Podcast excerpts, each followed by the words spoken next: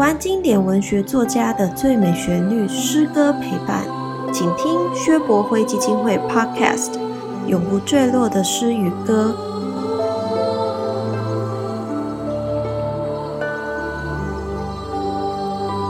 亲爱的朋友，大家好，今天我们在一起，一同参加了余光中老师《爱与希望》的线上座谈会，我非常的欢迎大家。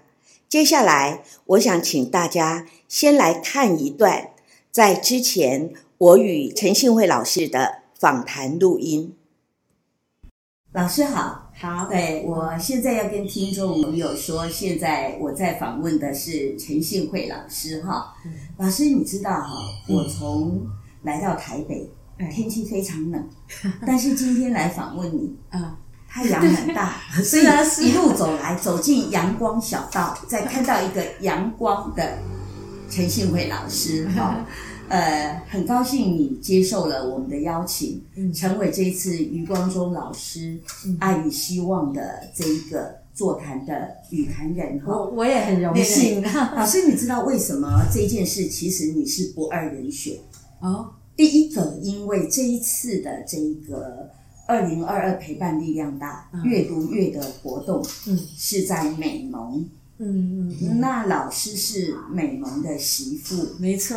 而且在美农的人，现在虽然老师已经呃搬离美农到台北来了，北漂了，对，北漂了，但是在美农的人提到老师都很兴奋。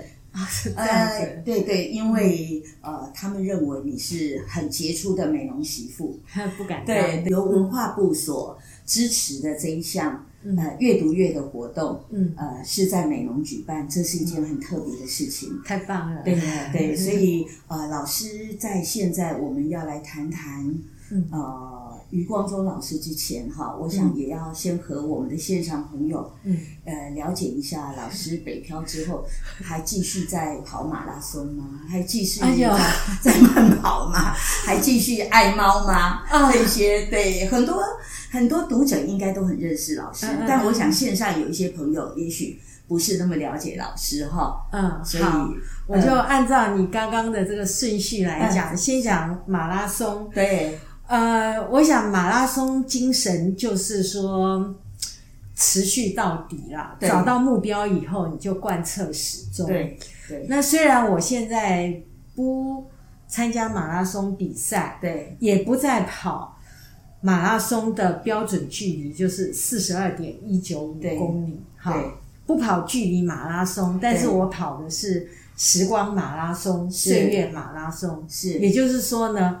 我每个礼拜还是持续跑步，嗯，这样子。对，那然后会跑到什么时候不知道，但是我觉得就是说，就一直跑下去是啊。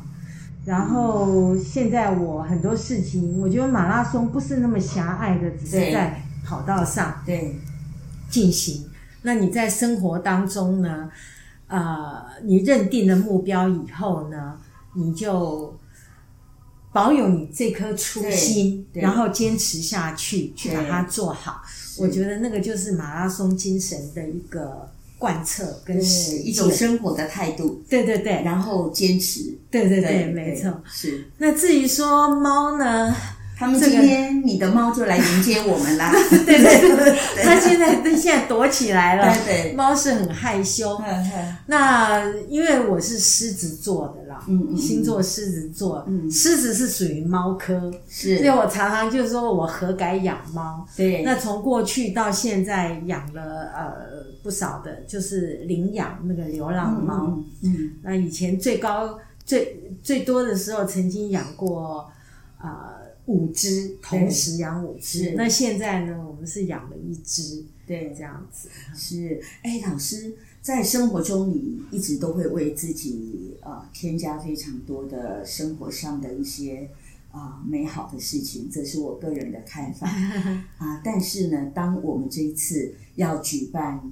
余光中老师的阅读，哎，在我们美浓摇篮咖啡的现场，其实现在已经很多人在 每天都来阅读了。哦，啊，在这个过程里面哈，我们在摇篮的选诗里面，啊，选了有非常多首的老师在余光中美丽岛选诗集，这个是九歌他所发行的一本。对对对，在余光中老师走了之后，嗯，二零一八年的一月，对对发行的。出版，那出版的哈，那我我是觉得想要请老师先来谈一下，嗯。啊，什么样的因缘让老师投入研究余光中老师的诗？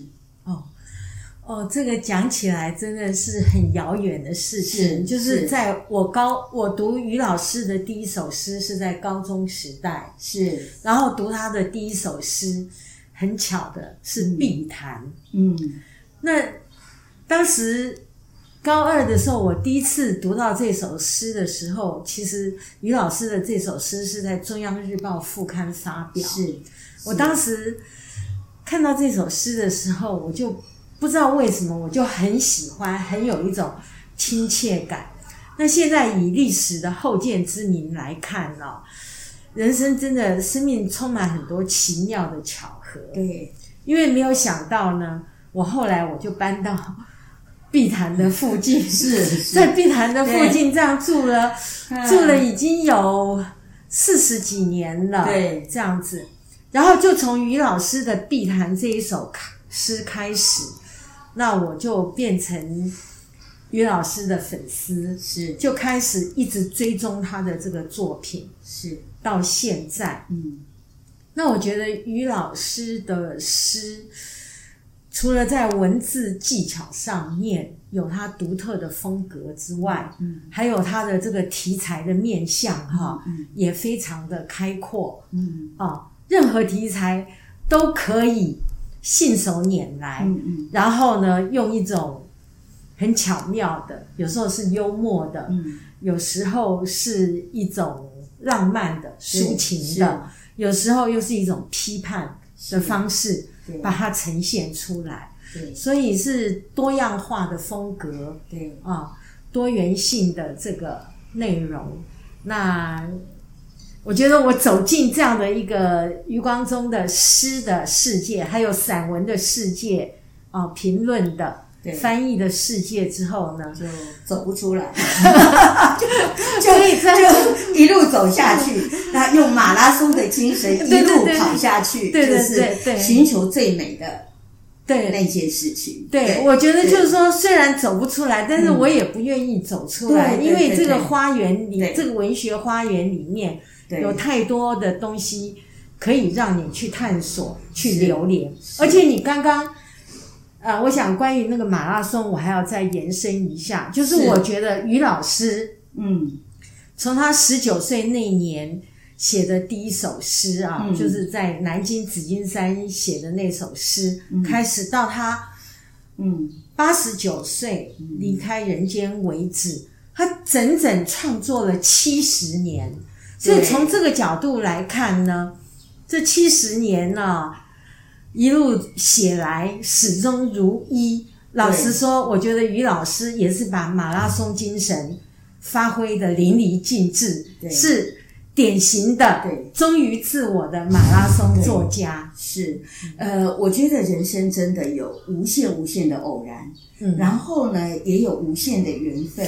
是这一次因为要举办老师的这一个。阅读，嗯，所以我也仔细的呃去看了一些他的诗，更认真的哈。其中他有一首就送给画家的一首诗，其实他写的就是习德进。对，他跟我的朋友是好朋友。后来在他走之前，我陪我这个朋友到他家去看他。嗯所以。你知道这个就是人跟人，虽然我那时候跟于老师并不认识，可是我们同样为一件事情在悲伤。对对，就是这个画家的朋友走了，对，怎么一下子台北就空了呢？嗯哦，所以我希望这一次真的找到呃老师来哈，是不是？老师，我知道你等一下的时间都要留给我们线上朋友，对，我就开放好我们所有的线上朋友和老师来聊天。OK。好，没问题。今天我们的听众朋友有非常多的提问，我们将要一一的回答。现在呢，第一题是听众朋友所提的问题是，请问余光中老师写给师母的情诗有哪一些？在他的第三本诗集《天国的夜市》里头，比方说写的灵魂的触须啦，咪咪的眼睛。我们知道咪咪其实就是余光中先生对师母的这个昵称啊，对，哎，昵或者说是昵称，甜蜜的蜜。是，还有像这个情人的宇宙观。那这首情人的宇宙观这首情诗啊，太棒了！我在这里，我觉得一定要把它。朗诵一下啊，这首诗并不长。嗯，那于老师是这么写的：宇宙不过是一面镜框，你是框中的画像，其余的一切都是背景，就连星星和太阳。当宇宙的末日终于来临，一瞬间熄灭了星光，你我便暗中紧紧的相拥，在上帝。停电的晚上，你看诗人的笔，在上帝停电的晚上，对。对，然后整个宇宙消失了，是。一片黑暗，但是他觉得很满足，还并不惧怕。为什么？因为有爱情啊，你我紧紧相拥，嗯啊。那另外就是刚刚。您也提到的这个古语书，是那个其实也是一首情诗，嗯，是当时余光中人在台湾，师母在香港，嗯啊写的这样的一首，在古语这个时节里头写的一首情诗，嗯，那另外呢，呃，我想要提的就是说，到了余光余光中一直不断的。写情诗给师母，中间什么这个珍珠项链呐，偶神里头的红豆啊，情人节两个情人节。那么最特别的是在余光中的第二十本诗集，也就是他最后一本诗集《太阳点名》里面，各位看一下，你看他的这个扉页题的题的字是：仅以此书献于吾妻我存。贤内助，好外助，常常牵手。那么里面呢，还有呃，有有有两首读来让人真的觉得啊，心里面呃，就是很受到感动的。一首叫《思华年》，副标题就是“赠无期我存”。另外一首呢，叫做《问玉镯》。那么提的也是呢，副标题提的也是，就是说，啊，我存手手手腕所配。那么诸如此类啊，就是都是余光中的这个呃传世的情诗。不过我要在这里稍微提一下，就是说呢，这些诗呈现的都是一种爱啊，一种很圆满的这样的一个境界。但是余光中的情诗有另外有一个很突出的特色，就是说，他像在这个《三生石》《悲来日》啊这几首诗里，这几首情诗里头，余光中其实都是把爱情跟死亡结合起来，他预习啊，就是预想未来。如果有一个这么相爱的两个人当中有一个人先走了的话，那会发生什么样的情况？那在这些读起来，当时读起来，余光中先生生前我读起来就觉得有点悲伤，现在读起来更是觉得感慨的诗。这些情诗当中，我觉得最感动的一句就是他在诗里头。告诉于师母说：“让我们来世再做夫妻。”是，那我觉得好棒哈！让我们来世再做夫妻。对对。呃，我相信所有的我们线上的朋友也一定非常非常的感动。可是老师，哎，对不起，我我我，你还有很多题目。对，不是，他是说让我们来世。仍旧做夫妻哦，仍旧做夫妻。哎，对对对，老师，你还有很多题目哦。对对对，我等一下控制一下。好好，呃，接下来这一题哦，老师，我觉得它是一一个特别的题目，但是我想也是今天我们线上很多朋友可能也想知道的，就是关于一九七七年乡土文学论战，应该如何看待于老师，或者是后来他自己看法如何？他这位听众他很谢谢老师，如果你可以回答这个问题的话，啊。呃，我想这个议题啊非常庞大，而且牵涉很复杂，争议性啊极高。那我觉得这个可能这么庞大的议题，可能没有办法在今天这么一个呃短短的时间里头做完整的回复。那如果回答的不完整，又衍生出一些不必要的误解的话呢，我觉得就不好。而且我想，我们今天可能是比较 focus 在文学这样的一个主题上面，因为这个乡土文学论战跟政治有点挂钩哈，所以我想呢，这位朋友能不能够以后有机会，如果我们能够见面，或者说用其他的方式，我们再好好的。畅谈这个主题，也希望呃以后如果有机会啊，陈信惠老师也可以再回到美浓的时候到摇篮来，呃，可以跟很多朋友见见面，这样子好吗？好，呃，第三个题目哦，比较呃，应该是一个比较温馨的事情哦，就是呃，余光中老师他的心境的起伏。如何反映在作品的一些小故事？能不能请老师提出来，让大家分享？嗯，我想啊，所有的作家，也包括于老师在内啊，是，就是你的作品是怎么产生？一定就是说，你生活上发生的一些事情，或者说呢，你的所见、所闻、所思、所感。触动了你，然后你才会行之于文啊。那对诗人来讲呢，就是用诗的方式来做呈现。那我想，于老师的一千千首诗群，应该应该都是这样子来的。比方说，像他看见有挖土机在挖这个，在在在进行这个都市开发，然后破坏了。这个大自然，他就写了一首挖土机。那比方说，于老师他到垦丁去，然后他看见这个垦丁的街头，呃，人家在卖那个红尾，就是那个伯劳鸟啊，候鸟，从呃秋天的时候飞到台湾来，然后被人家被被被猎捕了之后呢，做成这个呃烤鸟。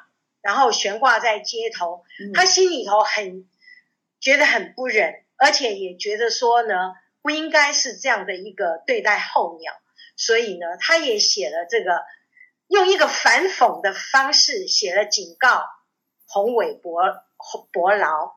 那像刚刚说的情诗，这也是一种就是生活的触动。那么另外呢，啊，比方说于老师他坐电梯。这个就是有点有趣了。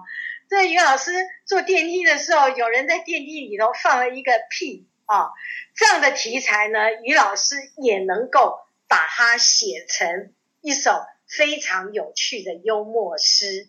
那我觉得余光中他是所有的题材都可以写，而且呢，有一个风格是很少人提到的，就是他的幽默性，在他的诗里头。展现出一种强烈的呃这个幽默的特色，啊，谢谢老师很详细的这个说明哦。不过我想跟老师说的，在呃我们余光中老师反映在作品的小故事这件事情，我个人特别强烈的是，因为我看到他为弱势族群所写的诗。老师很动人的，他写“新路要福”是为新路基金会在高雄要成立这个分部的时候所写的。呃，他说，传说有一条小路曲折，通向里面，无法走出。这首诗渐渐的带你进入一个特别孩子的心境，也听出了孩子他们的呼唤：不要将我忘在这里。整个亮丽的世界啊，在外面等我呢，等我去加入，请你带着我走出去。大概是这样的呼唤。他写过非常多关于在台湾弱势族群，譬如说四岁的小酒窝，这些诗都非常的令人感动。我希望我们所有的线上听众朋友，如果你有空，你到我们美浓的摇篮咖啡，这里你会看到很多于老师有关于爱的诗，你会看到于老师和师母每一张照片。从他们认识、结婚到老师走之前，他们给人的感觉是那么样的令人感动。这是我想说的，老师的生活中很多的作品所呈现的小故事，也希望能够影响到在我们社会上许多更有能力的人，为弱势的族群发声。对，讲到这边，关于刚刚那个，我想稍微补充一点，就是啊，那个我们现在是这个新冠肺炎很严重。那么于老师呢，在二零零三年，也就是 SARS 那个时候，在台湾蔓延的时候，他写了一首诗，他写了一首祈祷。对，这里头有五六句，我念一下。对，他说呢，让我们在同病的劫难之中，同心同声的祈求。瘟疫明天就终止，让离病的人能得救，让隔离的人能自由，让耳温枪都放下，防毒面罩都摘除，让咳嗽变成唱歌，让逝者都往生有路。后面还有，所以这个其实我们今天读起来会特别有感，是因为刚好跟目前的情境相合。那如果于老师现在还在的话，我相信他一定还会再写相同的事，类似的事。呃，有许多的感动哦。我希望所有喜欢于老师的诗的朋友更深入一点，然后我们会将这种爱慢慢的扩大。接下来又是一种感动哦。余光中老师写过非常多的诗，但是令人感动的是许多有心的人。他们也为老师整理了许多老师的作品，其中一位就是陈信惠老师。今天我们的语坛人，呃，我想我为了要呃来筹备余光中老师的《爱与希望》的时候，跑来跑去，跑来跑去，最后呢，我发现了就是这一本非常特别的，专门都是写台湾的诗。老师叫什么名字啊？余光中美丽岛诗选，对，是九歌啊出版的。对，老师来说说，他写台湾的诗很多，你最感动的是什么？嗯，这个这个我们的听众问的哈，就是说哪一段是你最感动？他写非常多嘛，对不对？嗯嗯嗯，这个要挑出一首。并不太容易。那么，于老师写台湾的诗有好几首，我是特别印象深刻。比方说，像他写垦丁的青蛙石，像他写台东，呃，像他写苗栗的明德水库，像他写阿里山、写玉山、写雪山，啊，我觉得我我我读起来都是津津有味。对。但是如果要问我说最感动。最喜欢的一首，那应该就是啊，我我我会特别特别要提的，就是啊，他在《梦与地理》这本诗集里头的一首叫做《叫醒太》，诗题叫做《叫醒太阳》的诗，因为这首诗是余光中为当时的复兴文艺营写的一首诗，那么。呃，语调非常的年轻化啊，然后说叫醒太阳，叫醒这个呃文艺营里头所有的年轻的心灵啊，什么等等，叫醒太阳，让新生的一天啊出发啊。嗯。那我觉得这首诗它背后另外有一个含义，叫醒太阳其实就是叫醒自己，对，就是叫醒我们内在的正能量，也就是叫醒爱和希望啊。所以我特别爱这首诗。是，谢谢老师的回答哦。那接着为了节省时间，我们接着马上就下个题目，是这位我们的现在的听众朋友他们问的一个问题哈：外在环境和社会文化的变迁是如何的牵动诗人的写作风格？哦，这个问题很大。那我想，任何作家他的作品，他题材的改变嗯啊、或者说这个新的发展，一定都跟他生活的这个变迁有关系。那像于老师他的第一本诗，呃，他的第一首诗在南京写的，后来随同父母来到台湾之后，那么母亲的过世带给他很大的冲击，所以他写了一些啊遵义慈母的诗。后来于老师呢，他又到美国去求学。那么在美国求学，当然就是他作为一个华人，在那样的一个黄种人，在这个白人的世界里，当然有格格不入的时候。所以像我的固体化这首，算是于老师早期的这个名诗。然后，因为于老师在美国的时候呢，他很受到民歌的影响，所以后来于老师有一些作品，他就特别的在这个节奏感上面，在这个音韵上面特别的讲究，所以有了乡愁四韵呐、或者说有一首民歌啊等等这些作品的产生。然后到了香港，又从香港回到台湾来，然后在高雄住了三十二年，嗯，所以香港时期跟高雄时期的这个作品，在内容跟手法上又有很大的差异，所以这些呢，我觉得都对诗人来讲呢，造成很大的影响。嗯，谢谢老师。那么我们接下来的这个题目是：除了《乡愁》这首啊这首诗之外，老师您可以推荐一些其他的诗比较适合海内外中学生阅读的诗吗？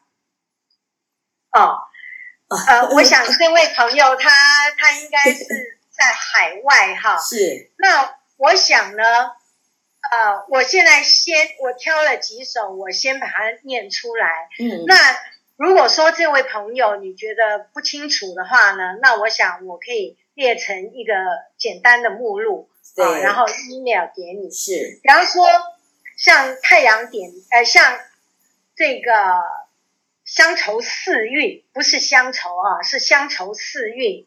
然后像太阳点名里头的小诗题伞，我的小邻居，寻云寻隐者不遇，还有像这个呃偶神里面的画中有诗，我们一般说诗中有画。于老师这首诗的题目叫《画中有诗》啊，还有只有你知道漏网之鱼，你想做人鱼吗？漓江、台东、冰姑雪鱼，还有大灾母爱。嗯，那如果说真的，我可以把它文字化，然后呢，透过这个呃线上的方式啊，email 给这位朋友，这样子。是，我觉得这几首都很棒，很适合青少年。都非常棒哦。但是呃，其实我们想要对这位朋友说的是，老师的诗其实非常的多，要推荐给你的，我相信我们陈信惠老师也是觉得可以举出非常的多，但因时间的关系，我们就是用线上来回答，希望是更棒的哦。那我想我们时间也接近到了尾声哦，我想这里希望跟所有朋友讲的是，余光中老师目前在美农正在展出的余光中的爱与希望。我们希望更多的朋友告诉更多的朋友，每一个人都知道，在我们的生活中，能够用手牵着手，这是地球最美丽的时候，互相的充满了爱和关怀。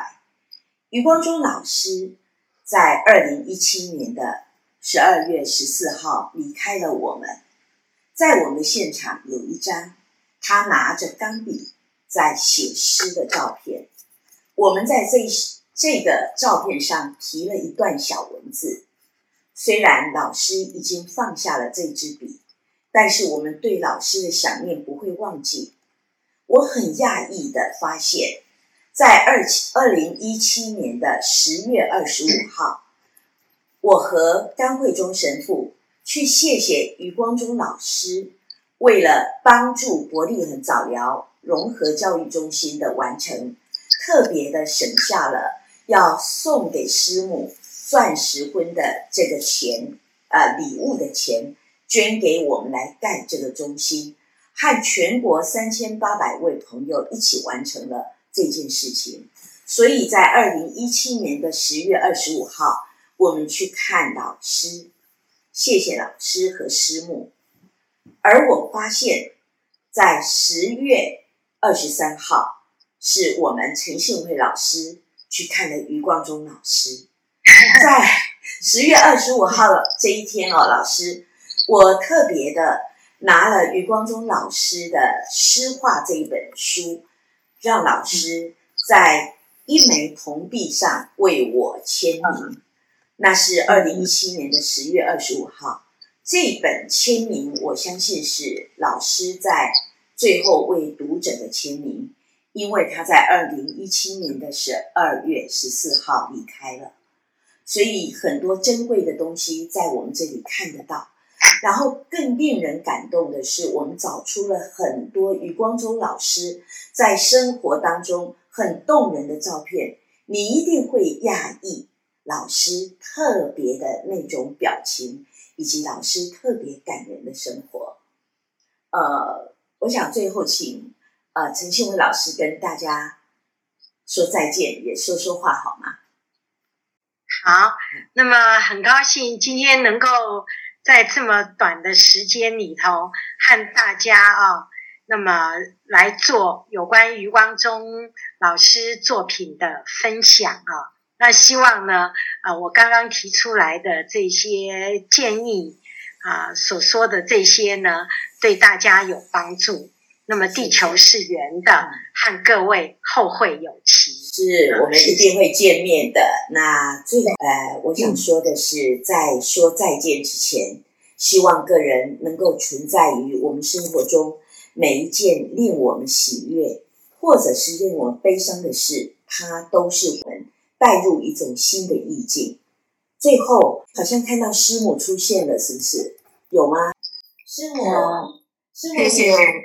哎，谢谢蔡执行长，也谢谢幸会啊，幸会是非常熟悉的，所以这次你们在电视上讲话，我都很高兴，听到你们的许多最优先的这个呃赞美啊，谢谢大家，谢谢。师母看到你好高兴啊！